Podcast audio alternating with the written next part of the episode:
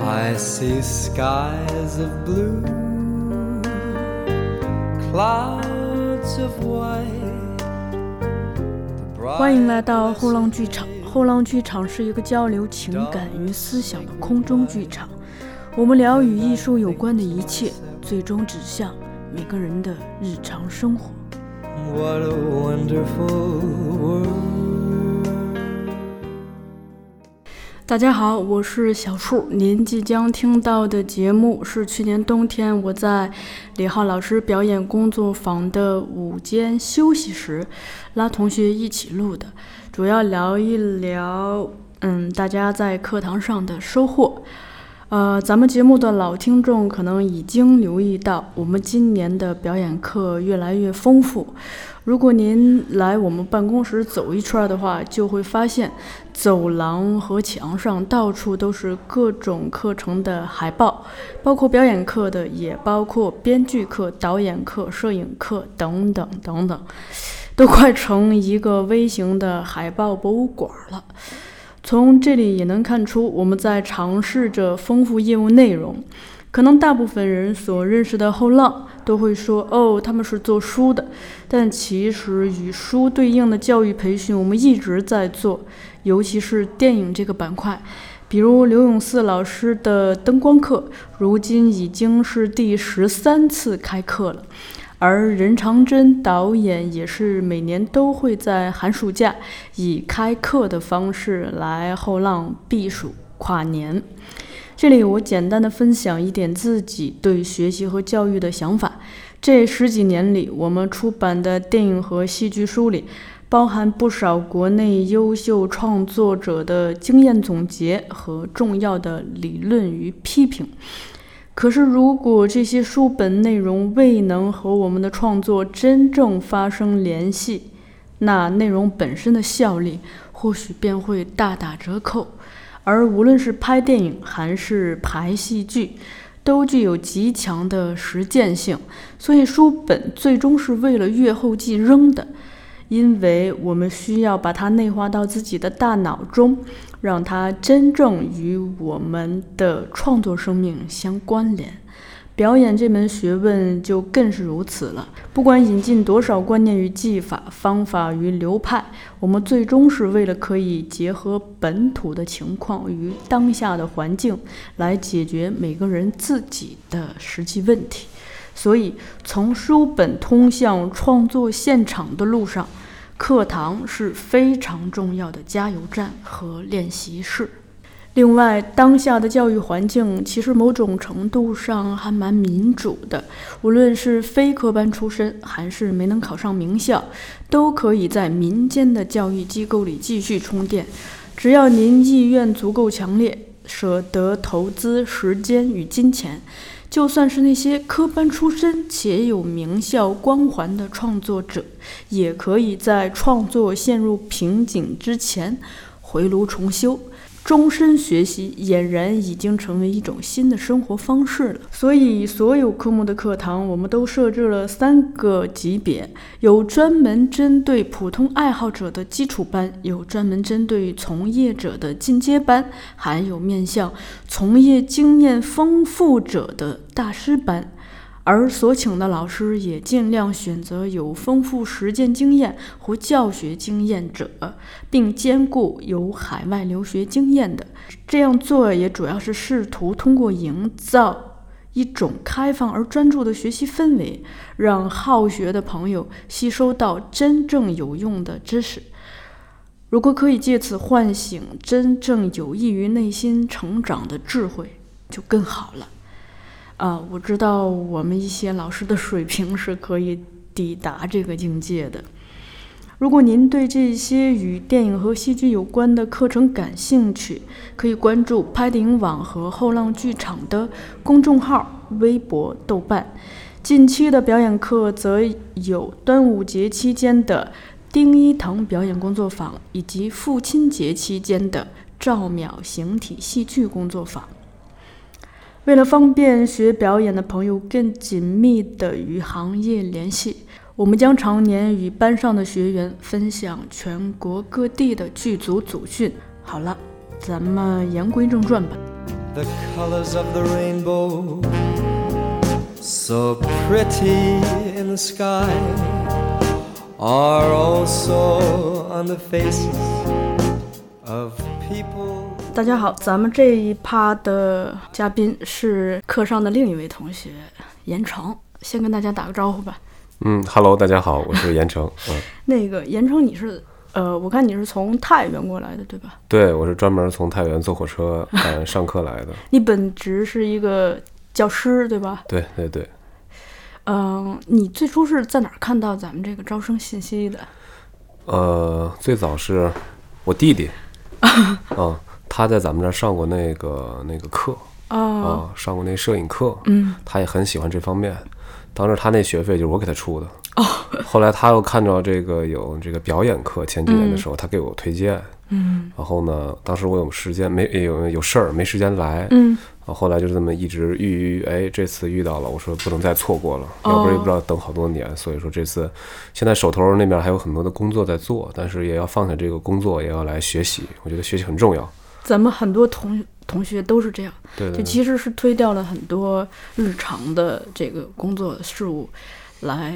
排空这个时间过来上这个课的。嗯那个，咱们刚才就进这个录音间的过程啊，我一嗯、包括这么多天接触下来，你看今天是第七天中午嘛，嗯。就我还挺好奇，就你对后浪的整体印象，以及后浪的员工的这个，比如说他们大家的形体或者气质上的印象。嗯，两个词儿吧。嗯第一个词儿是专业，第二个词儿专注。是吗？嗯，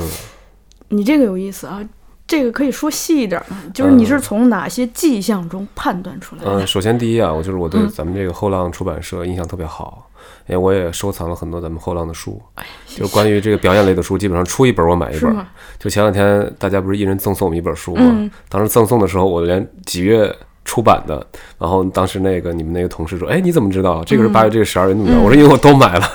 呃，预售的时候我就已经买嗯了，所以说我对这个出版日期我都比较了解，所以说我也是算是咱们后浪的一个就是比较忠实的粉丝。资深的算是一个粉嗯丝，对。然后我也会买一些书送给我的学生们哇，啊，呃，已经买了前前段时间双十二买了，是？吗？哦买他们知道，我跟他们讲，我说一样我只能买三本儿，嗯，我买了十几种，各三本儿啊，所哎，以这样的说，老师多来几道 吧。然后这是我对后浪的第一个印象。嗯我来了以后呢，就是就是我一开始找不着大门对，啊，因为哎因为在胡同里嘛。对，在呃就是就是到这跟前儿了，我不知道后浪在哪嗯里。后来看到一个类似于同学的样子上来 以后，我也跟他上来，我感觉他应该是要上课的同学。因为它也是一种寻找的状态。对对对，所以说我觉得，就是后浪是一个给我来说是一个比较低调，比较就是就是来了以后第一印象的话，就是嗯真的是比较低调，你就是人人茫茫茫茫人海当中找不 着啊，找不着对。但这个感觉找不着不代表于它不存在，嗯，哎，反而会给你增加一种更多的一种神秘感，所以说是这个吗也很好 啊。然后来了以后，呃，咱们的办公区我很喜欢，因为到处都是书，我也是一个比较喜欢看书、买书的人。嗯呃，然后那个看书的节奏跟不上买书的 速度，所以今年我给自己定的目标是二零一九年先不要买书了。嗯 然后，呃，但是我看到这里有很多的书，还是又激发了我很多想买书的欲望。嗯然后每个员工、每个同事，我看他们那个跟前儿都有很多的书，包括我现在的这个录录音间，两边全都是书。刚才来到这个三楼路过的时候，到处都是书，我还拍了好几张照片。嗯嗯，我对这种办公氛围特别好。嗯，我觉得社会呃，不管发展的再快，它需要知识的一种传递和这种积累，还有一种传播。我觉得后浪是一个，嗯，你们出的书，我觉得质量都很高，不是那种瞎出乱出的那种出版社。 所以说，我觉得你们有社会责任，我觉得非常好，我一定会支持你们，一定继续下去。太啊感人了。对，嗯，真的真的。然后刚才我说了，就是来到这里，毕竟是个出版社，嗯所以说大家的桌子上都是书，嗯，哎，我觉得很专业，嗯。然后第二，我说很专注，专注就在于哪？就是我基本上我看到没有员 工在闲聊啊，因为我有自己的学校，我有自己的这个，我有自己的小伙伴们，嗯啊我也有自己的员工，嗯、我看到我们这儿的人，基本上大家都在很专注的在工作，嗯哪怕是在这个茶歇的时间，大家只是接一杯水，缓个神儿，继续进去又开始工作了。我觉得每个人都很专注，对，呃，只有在吃饭的时候，大家在闲聊，又回归到一种生活当中。所以说，我觉得真的是很专注，这个也很打动我。所以说，一很专业，二很专注，就是这么来的。哎呦，谢谢谢谢。对，这个其实我自己也是这样子的一个体验。这个虽然有点儿那个王婆卖瓜，但这是真心的一个感受。因为我经常听同学讲说办公室的这种斗争是吧？就各种呃《甄嬛传》嘛，呃，但我们办公室至少我的眼睛没有看到这个东西，因为大家的注意力放在了每人的工作上，你每年有这个生产任务呀，而且即使上级不规定这个任务，其实当有十本书摆到你的头顶，希望你哭把它出掉的时候，你自己会有这个主观的迫切的愿望，会想要这样做。像我有的同事，他就告诉我，星期日的晚上其实就已经有点跃跃欲试了，因为想着星期一可能有七八九件、十件事儿。 对，另一个是同嗯，我们同事其实有一部分嗯不太善社交，但不等于大家不懂交流。嗯，对，对，所以我们而且就很多人心很细。呃，我不知道你有没有留意，就我们那个门口有一个台子放的零食，就不是说咱们教室门口，是办公我们那边儿嗯也有一个零食台，那个台子就没空过。嗯，有的是作者译者寄过来的小小礼物，嗯比如说食物什么茶叶，有的就是我们自己，比如说回一趟家带很多东西，或者是我们有同事爱做小饼干什么的，就那个台子永远有好多吃的。我们经常就在比如说上午漫长的工作中间隙，大家就站在那儿互相品尝。就我我有一种像回到咱们小时候那个下课去呃学校的小卖部那种感觉。对， 嗯，咱那咱们回到这个课 堂，因为我不知道你。嗯、过来的时候是抱着有没有抱怎样一个目标过来？嗯，目标吧，目标就是肯定是要把自己充实一下。嗯，我觉得，呃，这一年我也参加过两次学习。嗯、我觉得学习对于我来说是一个特别特别好的事儿。嗯从我大学毕业到现在已经十二年了。嗯可能前十一年都没有去，前十年吧。去年从二零一嗯八年开始吧，我开始恢复学习。呃，之前这十年也没有学习，就感觉到自己和时呃时代和社会感觉自身有一些脱节。虽然我也在专注在做事儿，嗯十年间我一直在教学，嗯呃，然后突然觉得自己需要学习，出来以后我还有点儿胆怯，但是后来学习以后发现，学习没有那么难，只要你专注学习，都会给你你相应的一个结果。嗯呃，包括这次学习，就是我有没有什么呃目标？我觉得目标就是对得起自己，嗯在这七天的时光，嗯啊，这个很重要。所以说我来了以后，你，反正我我觉得我应该算是比较认真的一个人吧，比较认真的一嗯个，反正是老师做的每一个练习，我都会认真的去完成。然后老师说的话，我就是尽量的先记在脑子里边，嗯然后一会儿再把它赶记紧下写来，在小本上因。为生怕就忘。其实就这样对，我觉得也忘到了很多老师讲的东西。嗯嗯，所以我觉得，呃，报的目标就是充实，一定要充实自己。嗯嗯嗯。就你说这一点哦，也是这几天我跟咱们的其他同学，或者是跟我们内部的工作人员讨论的。昨天晚上大约已经快十二点的时候，就我跟咱班不是班上有这个专业的演员嘛，嗯，就我也跟他们讨论，就他们跟我说了说这么个信息，说当看到大家就是这么认真的去做这些练习的时候，其实他们呃，一方面特别感动，另一方面就是会对自己就是有一个反省和激励，对，就觉得、那我我不应该更努力吗？嗯，另一个就同学之间这个互相讨论的氛围，我也嗯挺感动的。你看，咱们每天早上来了，还有中午吃饭的时候，基本上就是一个圆桌讨论的氛围嘛，嗯就感觉大家那个气氛特别热烈。嗯，对，嗯，那就聊到这个课程，我不知道这几天下来，因为今天已经是第七天中午，有没有对你印象深刻的观点或者是练习本身？哇，你要说观点的话，这个太多了，可能咱们聊三个小时都聊不完。那你啊就捡这个，在这个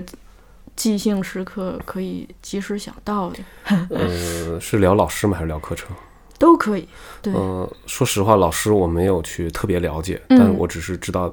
呃，我看过他翻译的书，还没有嗯看完。嗯呃，我觉得能把书翻译过来，他对这个知识，他就首先得很了解，嗯因为毕竟这是都是专业术语，嗯他得用词会非常的标准，嗯，而且他又翻译了两本书，嗯而且还在继续翻译。我觉得对他肯定是一个很专注的人。对，呃，至于其他方面，就是我还认识他一个学生是啊、吗？也是这次他的那个助教、啊刘宁哎，刘宁，嗯就我们俩是在另外一个学习的时候嗯认识的，关系也很好。我看过他发的朋友圈，他说我的恩师出了书了，哎，嗯哎，我这本书我正好也想买，然后哎，嗯又是他的恩师，所以说我就是从这两点吧，对李浩老师有一个基本的一个了解，除此之外没有任何了解。嗯嗯，李浩老师也说了，学习的话，首先第一你要有一颗这个要学习的心，嗯然后第二呢，你要找到一个能带你，呃就是学习给你知识的老师，嗯呃，真正能引导你去探索的老师。嗯然后第三呢，再加上你刻苦努力，第 四是把握机会，这四点是一个演员要成长的话必须要经历的四个点。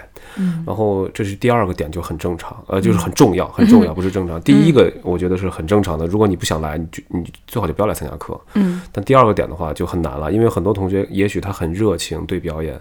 对找艺不着术门。根本找不着这个适合的老师，或者是找不到一个真正有意义的老师。因为我也从事教学，我就知道有很多学生被老师耽误了，被所谓的老师耽误了，真的。呃，然后所以说，我觉得李浩老师给我最大，他能带给我思考的一个老师。嗯我觉得普通的老师是只会告诉你知识是什么，嗯然后呃，再厉害的老师是能带着你去触摸知识的老师，然后最厉害的老师呢是通过知识还能带给你思考的老师嗯啊。我就好比电影也是一样，有的有的是一一遍能看懂，有的是看完会很感动，嗯还有一些电影看完会引发人的思考。我觉得事物是相通的，嗯所以说像李浩老师，我觉得他是属于第三类老师，他会带给我很多的问题，哎，会给我很多的思考。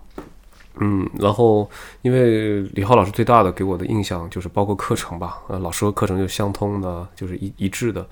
嗯、就是在于老师他他的表演课不是所谓唯一的一种表演技巧，它绝对不是单单的一种所谓的一种外化出来可看的马上成型的一种技巧，而是说它是从内心让你从人的内心自发的去带动你去寻找我们创作角色的必要条件。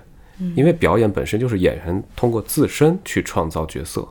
哦，你所谓的去看书，然后学到一个什么所谓的技巧，那不一不一定能成为你的东西，而很多东西每个人他是不同的，他所展现出来的方法以及他他的下意识、他的第一刹那的反应都是不同的。所以说，老师引导我们是去寻找自己的一种创作的方法，他给我们很多条路，但这个路你怎么走都能走到彼岸，那无非就是你选择的是哪一条路。啊老师，当然这七天的时间，说实话真的是太短暂，也非常的宝贵。我觉得老师还有很多很多很多很多想告诉我们的，已经时间不够了。 包括我刚才下课，我也在说老师，这个练习我们做完了吗？老师说这个练习其实还有很大一块没有做完。啊，我说那我们下午还做吗？老师说下午不做了，还有下一个练习，我们还得赶着做完哦。嗯、所以说我觉得，嗯，怎么说呢？要给我最大的触动，我觉得就是在。就是我刚才我说的，就是从人的角度去、去寻找自己的一个过程，最大的触动就是带给我一个继续思考的问题，让我再继续去思考我下一步该怎么做呢？我下一步应该还应该去通过老师这些课，我去怎么练呢？我觉得这就是最大的进步，嗯这就是最大的进步，它能一直带给你一种思考。哦，这个东西我觉得是，嗯，是一般。我也没有参加过太多的表演训练，所以说我也不好去评价别的好或者不好，但至少，呃，这次的这个课程带给我最大的影响就是这样的。其实，嗯，先说他翻译书这个事儿啊，嗯，我刚来后浪的时候，那个有一个周末，李老师，嗯、给我发了一个信，短信，那会儿还是短信，就是逆文逆的很，充满了这个，他并没有说小小赵呀什么的，他就是充满了这个尊尊重你的这个口气，说就你有没有时间，我们约个地方讨论一下这个书。然后他当时跟我讲，就是说，他说你看咱们现在虽然这是个工作，我翻译你们出版，虽然只是每个人的工作，但其实你看咱们国内这么缺乏，我们能把这些事情持续的做下去，无形中就是有一点像做公益了。嗯我就记得我那天跟他谈完话，我一个刚入职的小孩儿晚上回家就失眠了，因为就突然觉得自己做的工作是有意义的，而不只是为了挣钱。嗯 对，另一个就是，嗯、关于你刚才讲的课堂上的这些，因为在上课这些这几天，我也在跟他交流。有一天，我给他发了一个东西，他给我回了四个字，叫“人的觉醒”。当然我，此刻的我可能也并不能真正的理解这四个字的意思，但我的确是意识到自己会逐渐的在寻找自己。对，就那个确立自我主体的这个，在走走到了这个进程里头，也通过不断的了解自己来尝试着去了解你身边的人，包括自己的父母，还有你身边的同事、你的朋友。那我们现在进入到这个教学内容，因为 老师自己也是充满了观点，同时也。呃，这些观点一方面是通过他的口语的表达，另一方面是通过很多练习，让我们在体验中接收他这个观点。嗯，老师在有一天问你们看过《我是路人甲》吗？嗯这部电影我没有看过，嗯但是我听老师说完简介，还有同学们的分享以后，我大概能明白是个嗯什么样的一个、一部电影。嗯所以老师最后提的一个问题，为什么很多演员他就成了路人甲？或者我回去我在生活当中我就想，那为什么我们很多人就成为了生活的路人甲？嗯哎，这个我就觉得这个问题就问得很好。嗯哦，为什么会成为路人甲？所以说，这是一个，这就是像刚才就结合到你说的一个点，嗯就是说，嗯，呃，要去人的觉醒，嗯人的觉醒。你觉醒了以后，你就会发现自己你是在路上，嗯你会发现自己的身份，你是一个路人，嗯，而且你的代号是 甲，啊，还有乙，还有丙丁，为什么嗯无名？OK，之只有辈你没有觉名醒字之后，你可能才会对自己的有一个判断。当然，你判断的过程也是让自己去觉醒的一个路。嗯所以刚才你一直在问我有没有某一个点，我觉得老师讲的点都是串联在一起的，嗯都是串联在一起的。它就像一个足皮球一样，嗯呃，这个皮球上也就足球有是很多块儿皮革组成的。嗯我们不管是从哪一块皮革，我们的目标都是把这个球要打碎。我们想打碎这个球的话，其实我们不管从哪一个皮革，我只要把它抠下来，这个皮球就碎了，嗯就碎了。所以说，嗯，有的同学可能他觉得路我是路人甲这个观点，他会去思考；嗯有的同学他可能觉得是，比如说是做另外一个，比如说今天做的动物模拟的这种训练，嗯或者是或者是我们前段我们上呃上午做还做过一个元素训练，嗯任何一个训练其实都可以带给我们一种最后的点，但嗯首先第一条件就是你有没有一个想去打破自己或者想去觉醒的一种欲望，嗯也就是想想把这个皮球撕烂的欲 望。如果这个没有的话，我再多的方法都是空谈。嗯嗯嗯，有很多同学这两天也在聊哦，我们这个课程非常好，我嗯们结束以后我们该怎么办呢？他们在说，嗯、没怎么办，肯定回去，哎，就就就就就这几天是感觉很好，那下来以后怎么练？大家都在问下来以后怎么办呢？嗯下来以后怎么办呢？这几天大家都感觉很好，以后呢？我说这个就需要实践了，大家就要长期的去把这个东西，你不记笔记，你怎么去记？呃，就去牢记下来。嗯，你当你光想的靠脑子，我觉得不行。我以前我上别的课程的时候，我可能会录音，我会录音。后来我发现我录了的音我也没没去听过，嗯后来这次我就不录了，我就不录音了，我就使劲儿地用手抄，用手去记。我觉得记下来比我录音好像给了自己一个，好像是一借个口其实不是借口，是什么？好像感觉自给了自己一个退路。嗯哎，我有个退路，我可以说，哎，没事儿，反正回去听录音就行了。嗯上课可以不用心，反正回反正回去听录音就行了。总是有一个哎，反正怎么怎么样，就是这样的一个退路。其其实退路越多，自己反而就无路可走。所以这次我嗯根本就不退。当然之前我也没有那个不记啊，我也记，我也录嗯音。但后来发现录音，反正是我录了也没听，还浪费内存，得了，别录了。嗯， 所以说就呃用心听，用心去听，就是最好的。其实这个也是，就说包括老师也包括我们最关心的，因为嗯，从老师第一次呃给就第一次开班儿上课的时候，他就在讲，他很很关心大家离开之后能带走什么嘛。很奇怪，就是说老师的每一个班氛围都很好。嗯我今天来上班的路上还跟那个同事讨论，嗯我就在想为什么我在上班的地铁上想通了，嗯我就发现啊，其实每一个班都是老师个人气质的一个外化。嗯老师自己他创造的这个场，就可以让大家好像被感染一样，就嗯创造这样一个场。所以，嗯，我们的表演班就我很多都跟嘛，跟下来我就觉得每次都气氛都特别嗯好，特别是到第七天的时候，你就觉得那种，嗯，刚大家刚适应，刚热，互相热络起来，刚熟悉。觉得似乎可以打开心扉，变成好朋友了，啪，就在这一个瞬间，马上就要结束了。对，那结束之后，每个人，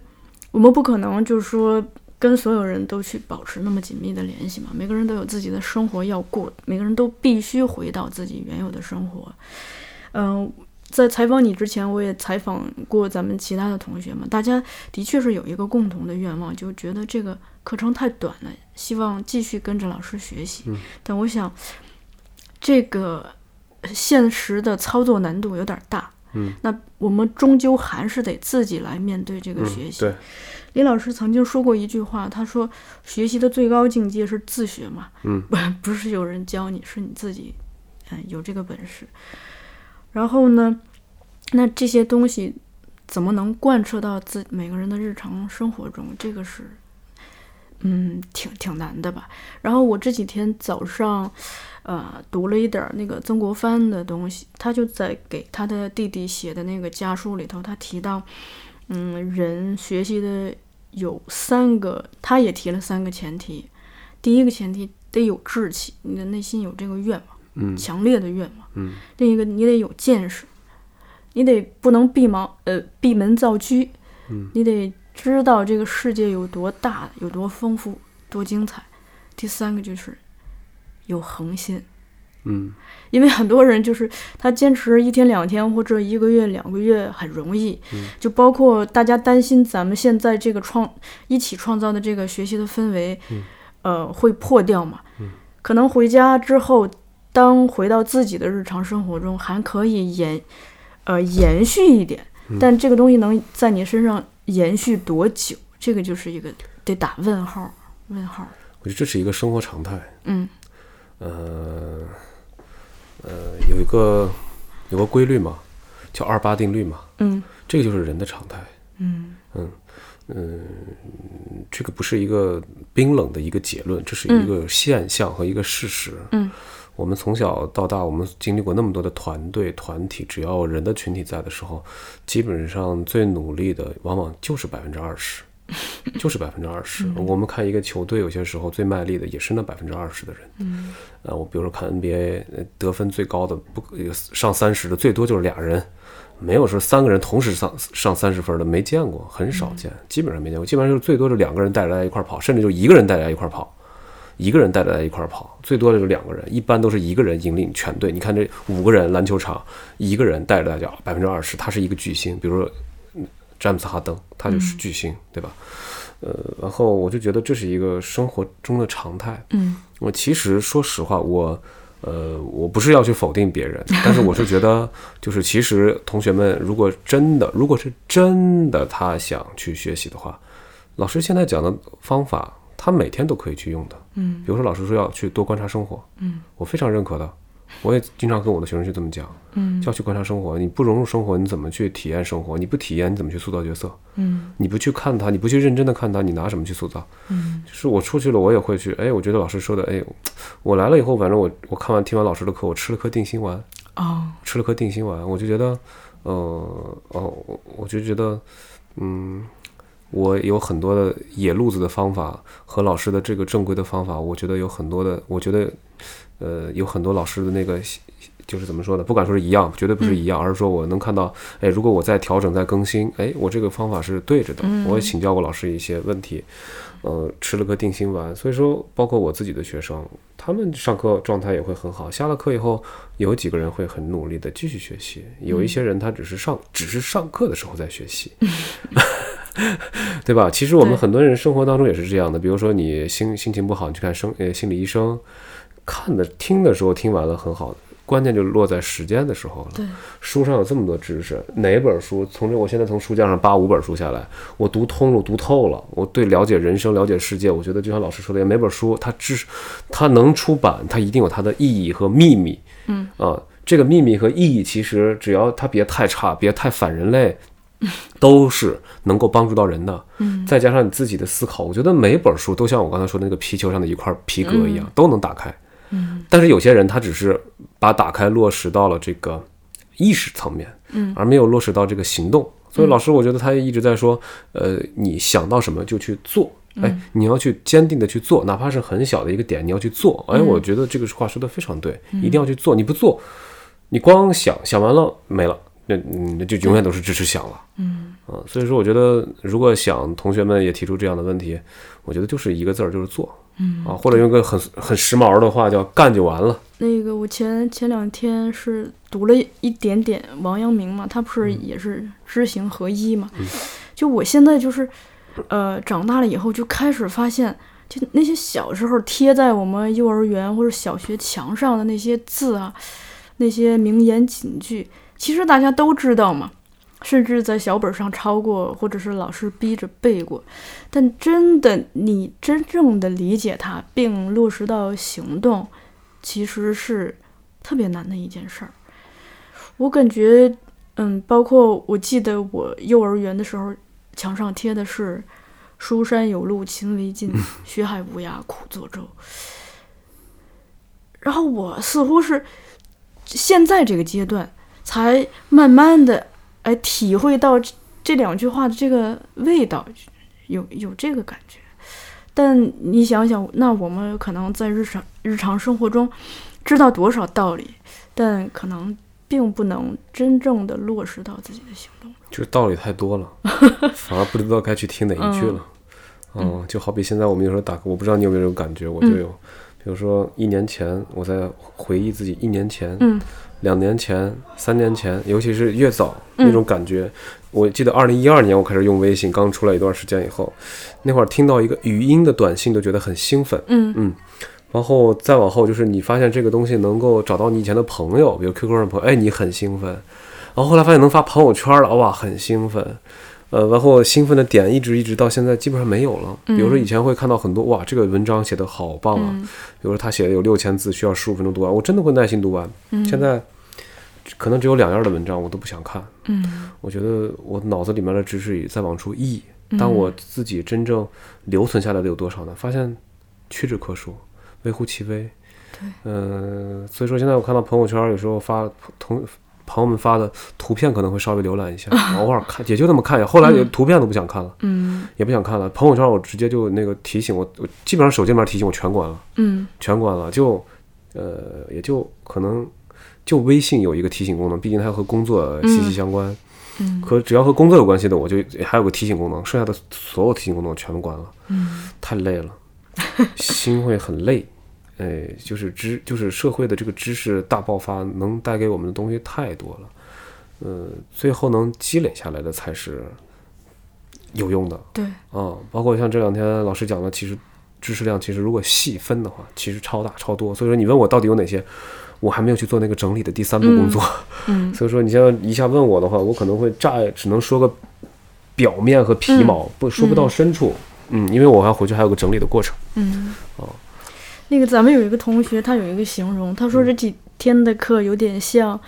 就是那种维生素的药丸儿。嗯，就他把大量的那个精华的东西给你给了一给了你一颗胶囊，嗯但其实这个东西是可能他不知道用了多少水果和蔬菜的那个浓缩出来的。浓缩出来。对对，所以你需要很长的时间去消化这个东西。嗯，而消化其实是需要时间的。嗯，没有时间的积累，它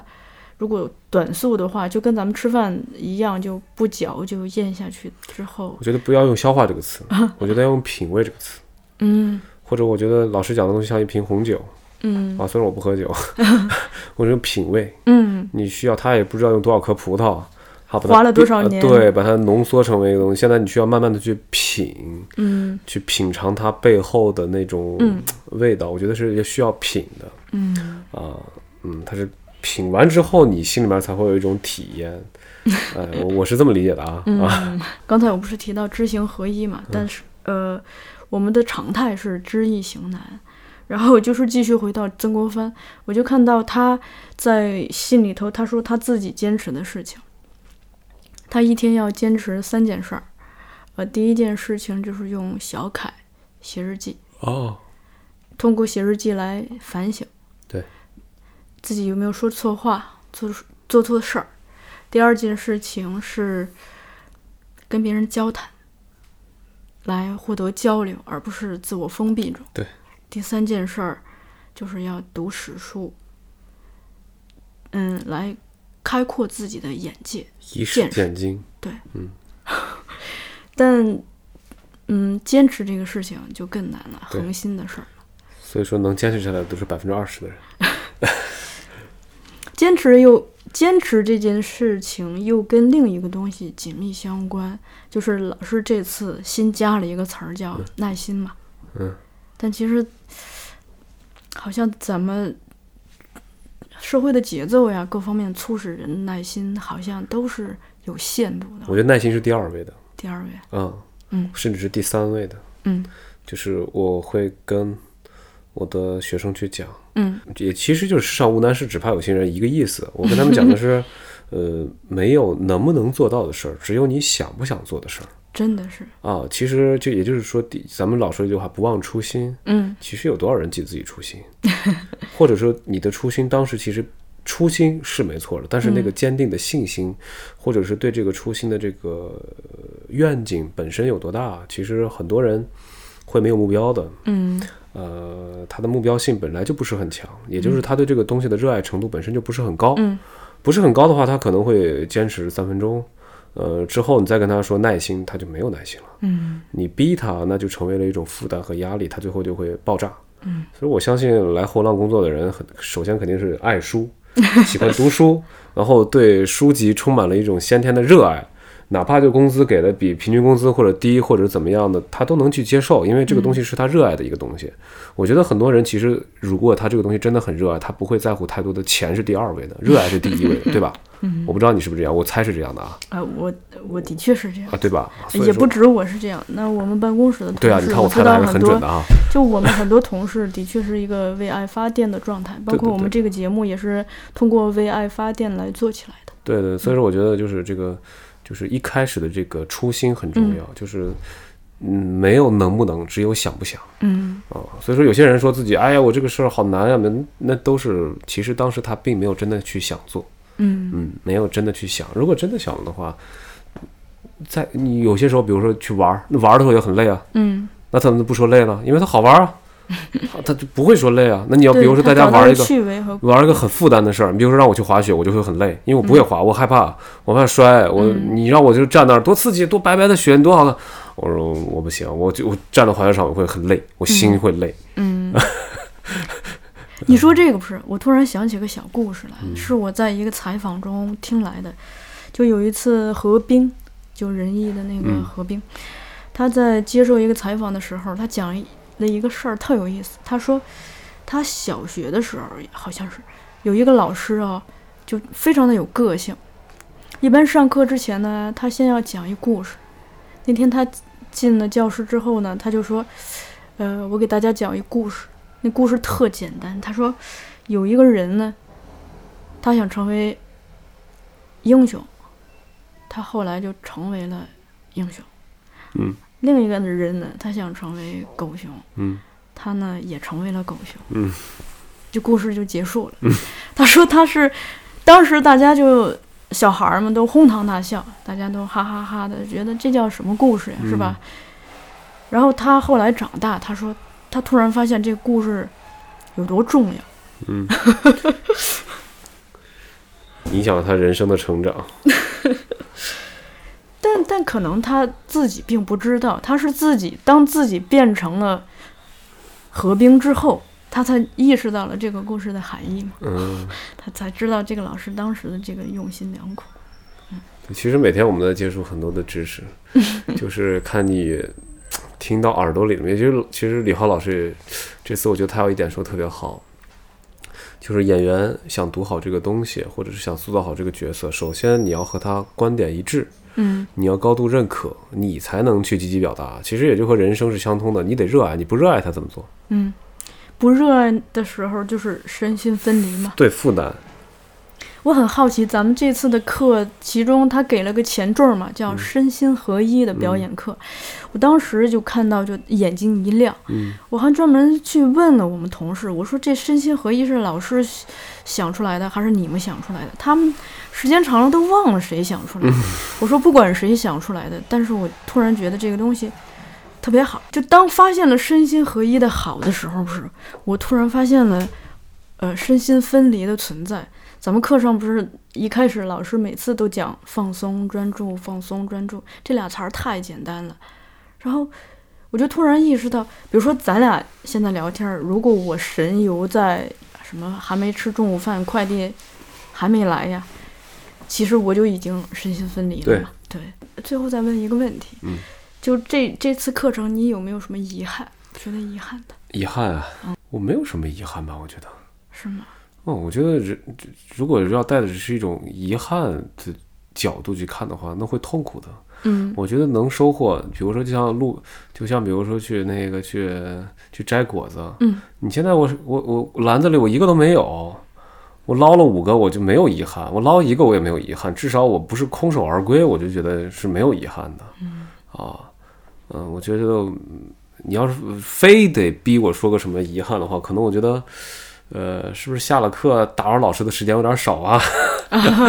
我觉得应该这五天，这之前的六天，当然我我不喜欢太多，比如说老师现在中午在吃饭，他在休息。嗯其实你要问老师问题，老师也不会介意的。嗯呃，我不不想去打扰别人，我觉得别人需要一个空间，需要休息，嗯所以说我中午的时间我一般不去找老师问问题。嗯